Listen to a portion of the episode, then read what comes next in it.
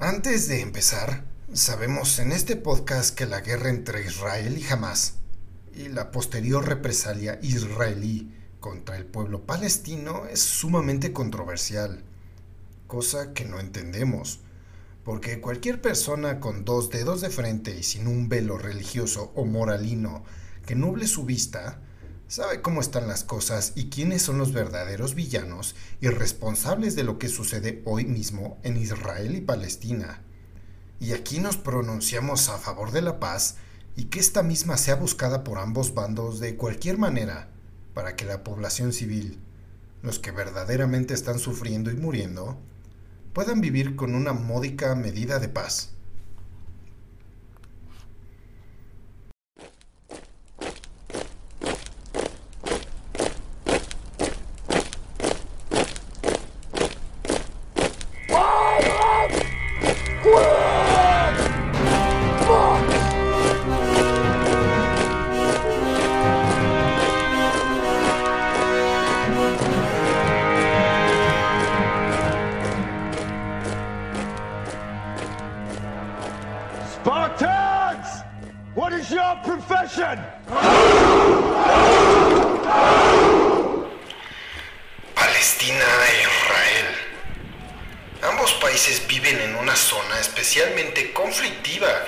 Hace miles de años.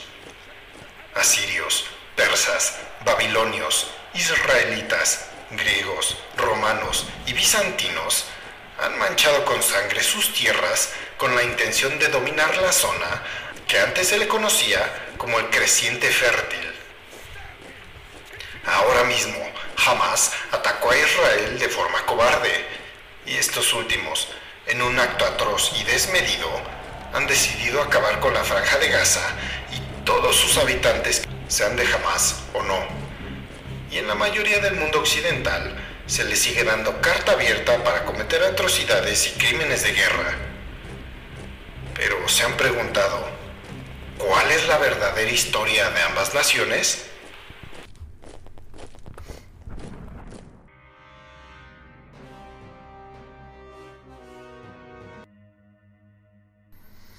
Buenos días, buenas tardes y buenas noches tengan ustedes, mis queridos podescuchas. Y como siempre, saludamos con todo respeto a sus mercedes.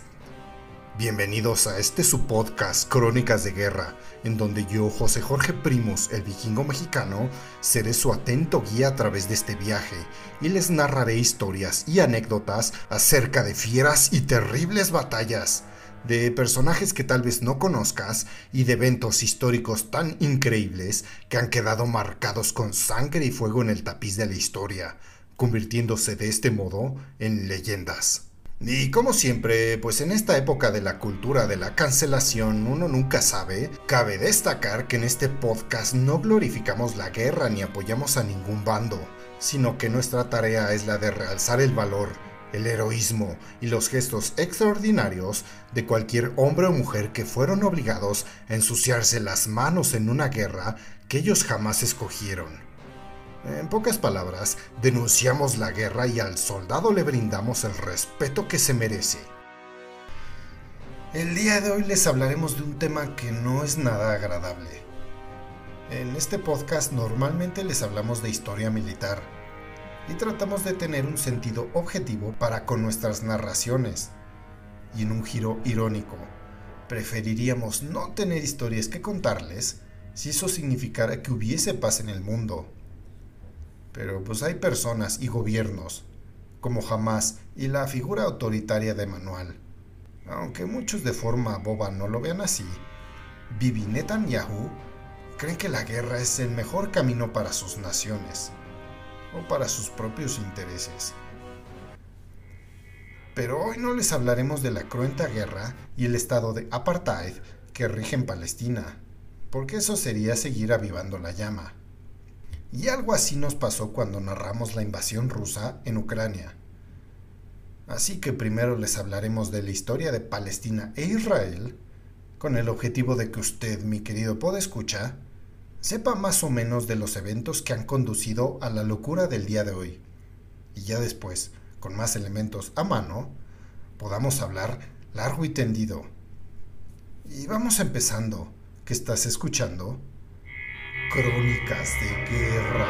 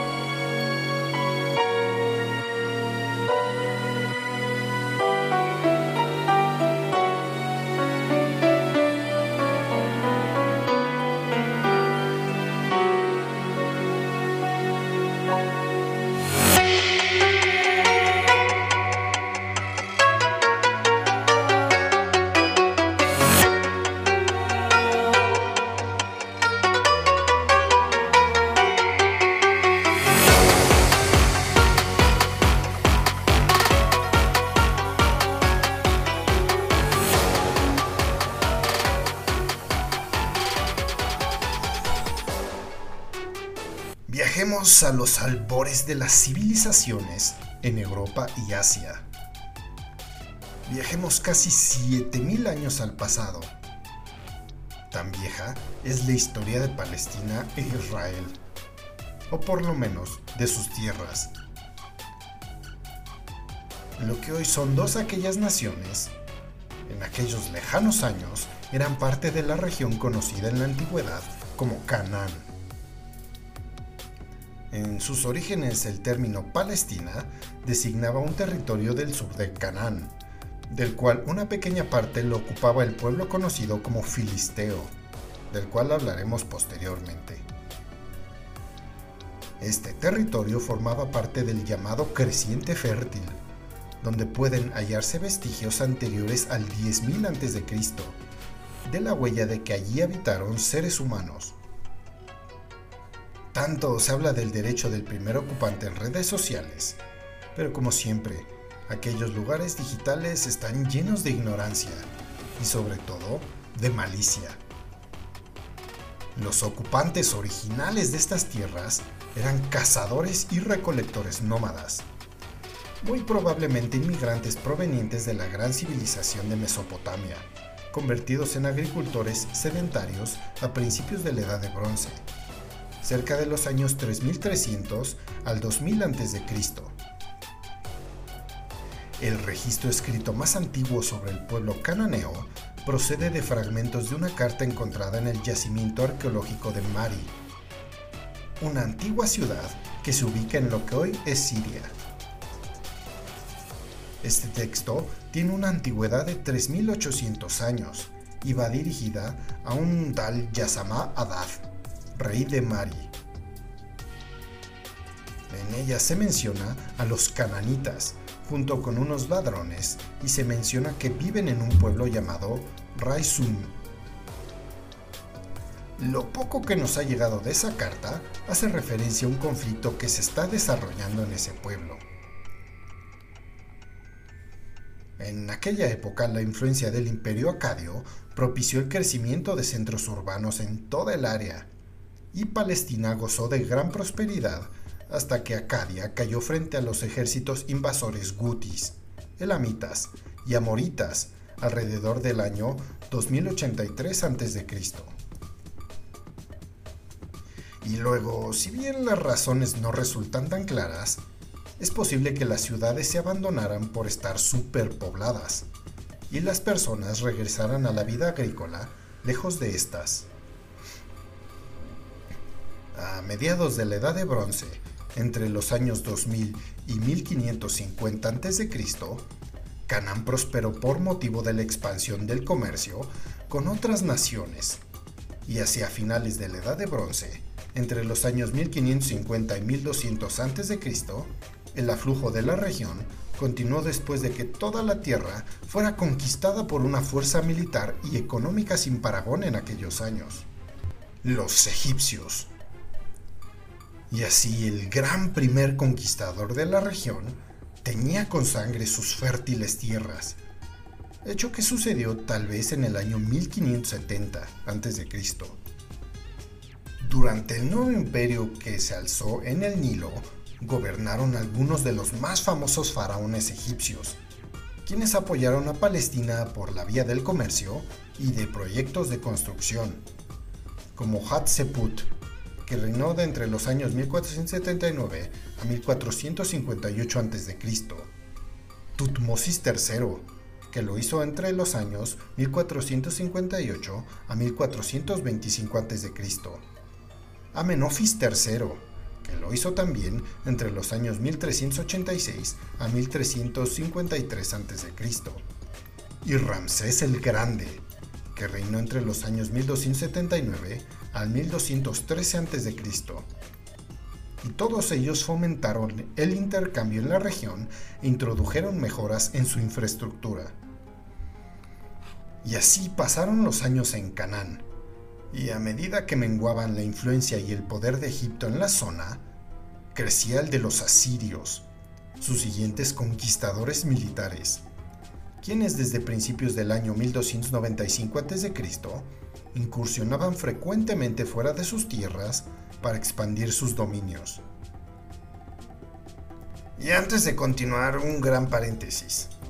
Cabe decir que a pesar de ser diversos étnicamente, esto no quiere decir que las diferentes personas que vivían en las tierras de Canaán no fueran agrupadas juntas en ningún momento.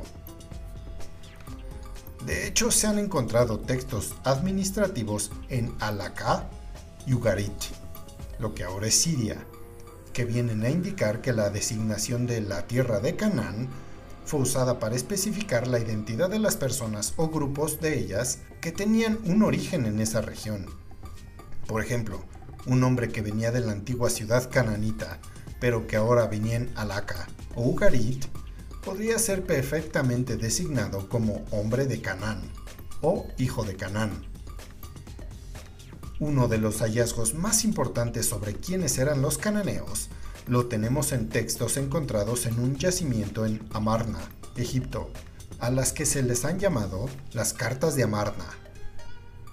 Esta ciudad fue fundada por el rey faraón Akenatón, con la intención de convertirla en la capital de su vasto imperio y también iniciar un profundo cambio en Egipto, sustituyendo la tradicional religión politeísta por un culto monoteísta al dios Atón, el dios del disco solar. Entre los textos hallados se muestra la correspondencia diplomática entre Akenatón y varios gobernantes en Oriente Medio estas cartas tienen una gran importancia en la comprensión de cómo estaba dividida políticamente Canaán, puesto que en ellas se evidencia que hubo varios reyes en la región. De hecho, un pasaporte diplomático escrito por Tusrata, un rey de Mitani en Siria, pide a los reyes de la tierra de Canaán que dejen pasar a su mensajero, un tal Aquilla, volver sano y salvo a Egipto, y advierte a los reyes de Canaán que nadie debe detenerle. Y siguiendo con la historia de Palestina e Israel, no se puede hablar del pueblo cananeo sin mencionar la Biblia hebrea o la Torá, texto en el que son referenciados más de 150 veces, pero no precisamente de una forma halagadora. Se dice que los cananeos son personas impías, idólatras, que descienden de Canaán nieto de Noé, quien era hijo de Cam. Y Canaán fue maldecido por su pecado y el pecado de su padre en contra de Noé. En algunos pasajes de la Biblia se usa el término cananeos para referirse específicamente a los habitantes de las tierras bajas y las llanuras de Canaán, mientras que en otros pasajes se utiliza el mismo término, pero con una acepción más amplia refiriéndose a todos los habitantes de esa tierra, incluyendo un montón de grupos étnicos como eteos, gergeseos, jebuseos, amorreos, hititas y fereceos. Ya podemos ver cómo la religión, en lugar de unir a las personas, las dividían, deshumanizando al otro, quitándole así lo que lo hace humano. Y entonces cuando vienen las matanzas, los genocidios y los actos atroces de conquista, estos están perfectamente justificados con estos pensamientos de religión mágica que tanto daño le han hecho a las personas. En la Biblia, Canaán aparece como la tierra que Dios prometió dar a los descendientes de Abraham. Esto es en términos generales a los israelitas. Los cananeos son descritos también en la Torah y en la Biblia, además de ser unos impíos, también como un pueblo grande y fuerte, que no serían fácilmente derrotados y por lo que los israelitas necesitarían la ayuda divina para conseguirlos vencer y arrebatarles sus tierras. Esa ayuda fue prometida por Dios a Moisés y a Josué después de abandonar Egipto. Tras el éxodo, cuando Dios le dijo a Moisés que partieran y tomaran Canaán, Moisés envió un grupo de espías a esta tierra para saber cómo eran quienes las habitaban.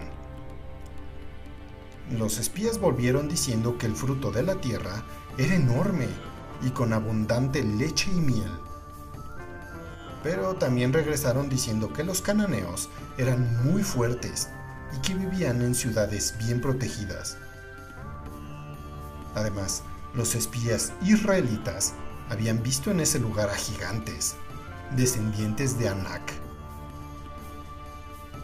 Los israelitas tenían tanto miedo del pueblo cananeo que se negaron a entrar en aquella tierra que Dios les había prometido, siendo solo valientes dos de ellos, Josué y Caleb, quienes estaban seguros de que Dios les ayudaría a derrotarlos. Pero debido a no confiar lo suficientemente en Dios, esa generación de israelitas, a esa generación de israelitas se les negó la entrada a Canaán. Y tras morir Moisés, Dios llamó a Josué para llevar al pueblo de Israel a través del río Jordán y llegar así a la tierra prometida. La primera ciudad que visitaron fue la de Jericó, que era una fortaleza cananea. Josué dijo a su pueblo que Dios iba a expulsar a los cananeos de aquel lugar, para que Israel pudiera tomar la tierra de Canaán. Y Jericó cayó ante los poderes de Dios, quien la derribó, dándole al pueblo de Israel la señal de que Canaán pasaba a ser así propiedad israelita. Sobrevivieron algunos cananeos quienes habitaron Israel después de que la tierra fuera dividida entre las doce tribus, pero quienes permanecieron allí fueron obligados a hacer trabajos forzados, o sea, se fueron transformados en esclavos. Y pues allí más sangre derramada en las tierras de lo que hoy es Palestina e Israel. Ah, y aquí debo hacer otra pausa pues para los tontos que dicen que los israelitas son dueños de esas tierras, porque así lo dice Dios en la Biblia y en la Torá, alguna otra persona tendría la misma base jurídica y legal de reclamar esas tierras, porque escuchó a He-Man decir lo mismo en lo alto del castillo de Grayskull, o a Goku en un capítulo de Dragon Ball Z exclamarlo antes de convertirse en Super Saiyajin. Así se escuchan de estúpidos la religión y los textos religiosos no deben de ser jamás considerados para asuntos legales, pues la religión no debería de conducir las riendas de ninguna nación. Punto. Pero bueno, volviendo al tema, naturalmente la precisión histórica de las historias contadas en la Biblia hebrea son temas de controversia entre los académicos. Algunos de ellos creen que no hubo un éxodo como tal desde Egipto, y que los israelitas ya vivían en Canaán junto con otros grupos cananeos durante el segundo milenio antes de Cristo. También los académicos que estudian lenguas antiguas a veces describen el hebreo, lengua usada por los israelitas, como una lengua cananita, notando su similitud con el fenicio, una lengua de la época.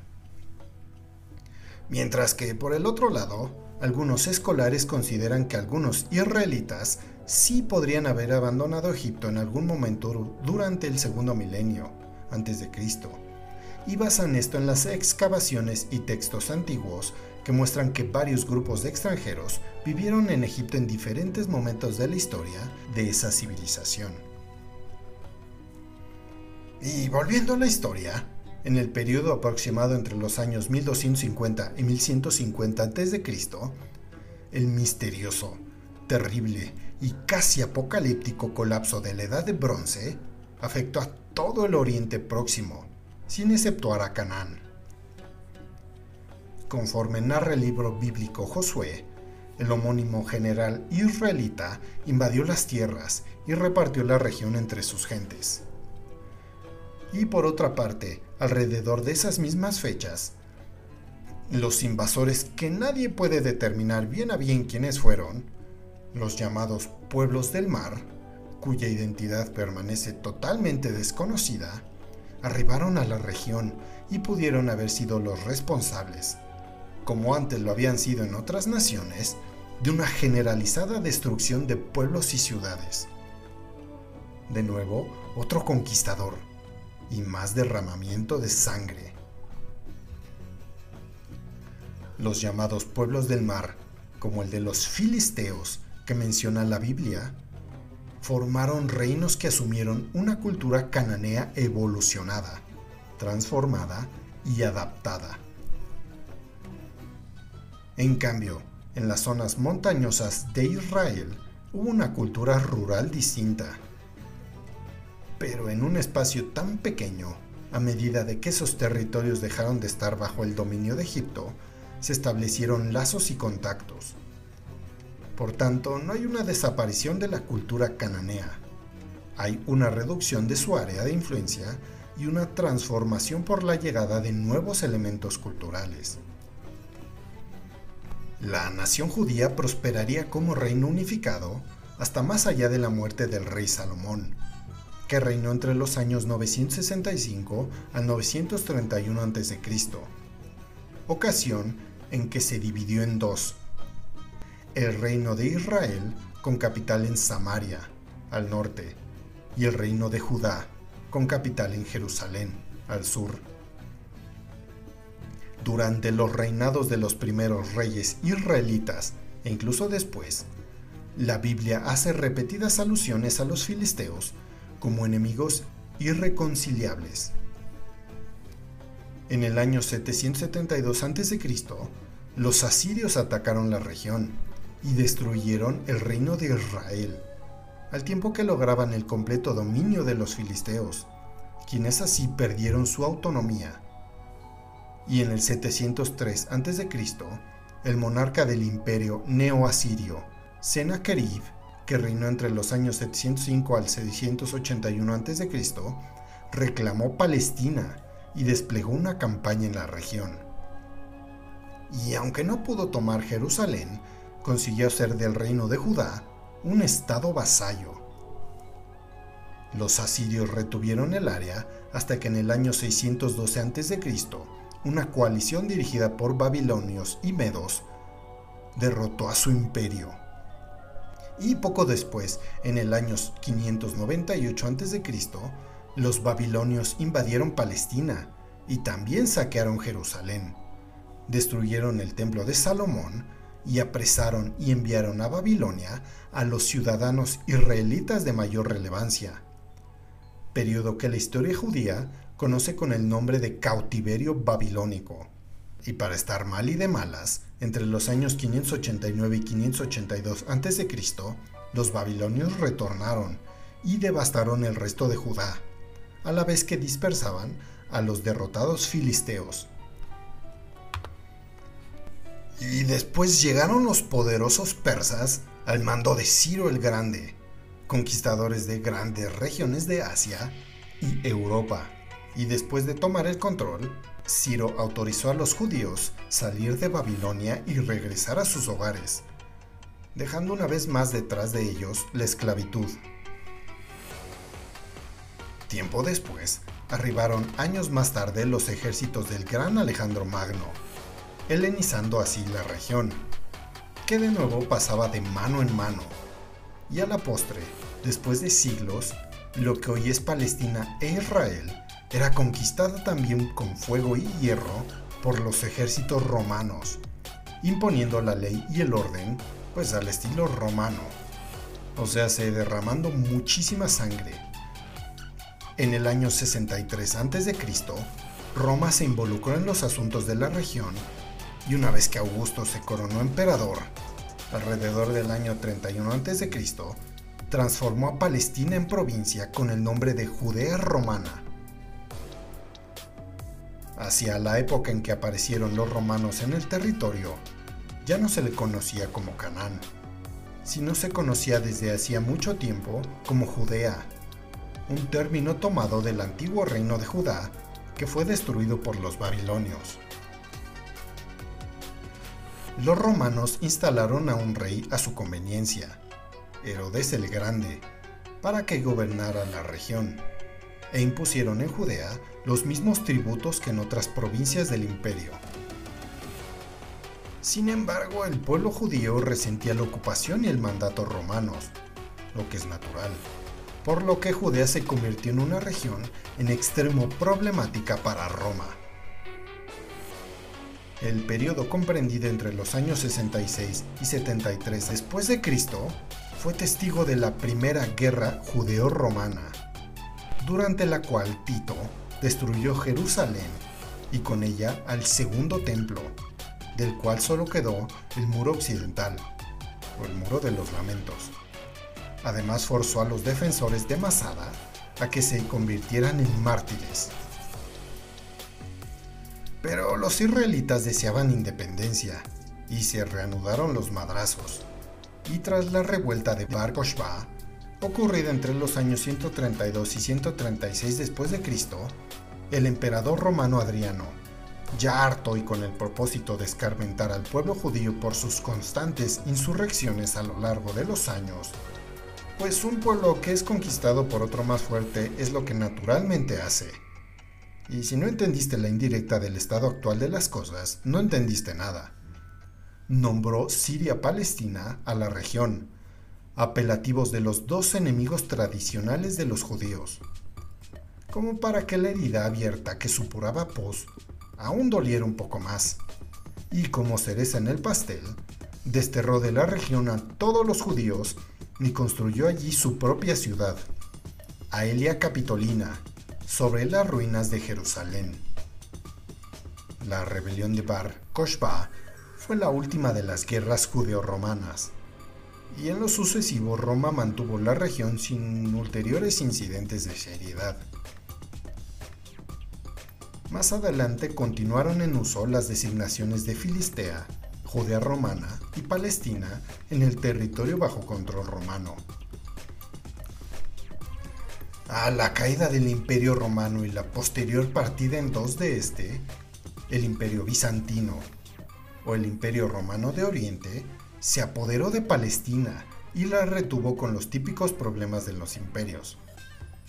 Y años antes, cuando el emperador Constantino el Grande, que reinó entre los años 306 al 337 después de Cristo, legitimó el cristianismo y lo transformó en religión de Estado. Y así Siria-Palestina pasó a ser una provincia cristiana y centro importante de la nueva fe del mundo cristiano en Europa y Asia. Y no fue sino hasta el año 634 después de Cristo periodo en el que el Islam surge en la región, que los ejércitos invasores musulmanes de Arabia la sometieron bajo su dominio y la renombraron Jund Filastin, o Distrito Militar de Palestina. Y estos no arrasaron con todo, como los conquistadores lo suelen hacer, sino que en esta ocasión estos conquistadores islamistas eran del parecer que en aquellas tierras tenían tantos intereses religiosos como los cristianos y judíos que los habían precedido, por lo que las iglesias, que estaban construidas allí, pasaron a ser mezquitas, como antes los templos judíos habían cedido el paso a las iglesias. Y si quisieras entender más acerca de esto, tienes que saber que tanto en el cristianismo, el judaísmo y el islamismo tienen raíces muy profundas en aquellas tierras, prácticamente desde la fundación de cada una de ellas, por lo cual siguen armándose pues los madrazos hasta la fecha. Donde existe la religión, normalmente existirán las diferencias, el odio, los rencores y la guerra. Y siempre ha sido así. Y los vamos a dejar en suspenso para la segunda parte de este episodio especial de Crónicas de Guerra. Y como siempre, estamos a sus pies. Y si quieres escuchar acerca de una batalla en especial, o de un personaje que consideres importante, no dudes en contactarnos en nuestras redes sociales, pues tanto en Twitter e Instagram nos encontrarás como arroba crónicas de guerra solo con la D, y nuestro correo es crónicasdeguerra arroba outlook.com. Y si nos escuchas en Spotify, no te olvides de seguirnos, darle clic a la campanita para recibir notificaciones cuando tengamos episodios nuevos. Responda las encuestas que siempre ponemos debajo de la descripción de los mismos. Y nos des 5 estrellitas para seguir creciendo y seguirte trayendo más historias épicas como la de hoy. Y recuerden que en nuestro canal de YouTube subimos un video al día y que también nos puedes escuchar en Amazon Music. Y muchas gracias a todos ustedes por seguirnos escuchando. Y recuerden, quien no conoce su historia está condenado a repetirla. Yo soy José Jorge Primos, el vikingo mexicano, y esto fue Crónicas de Guerra.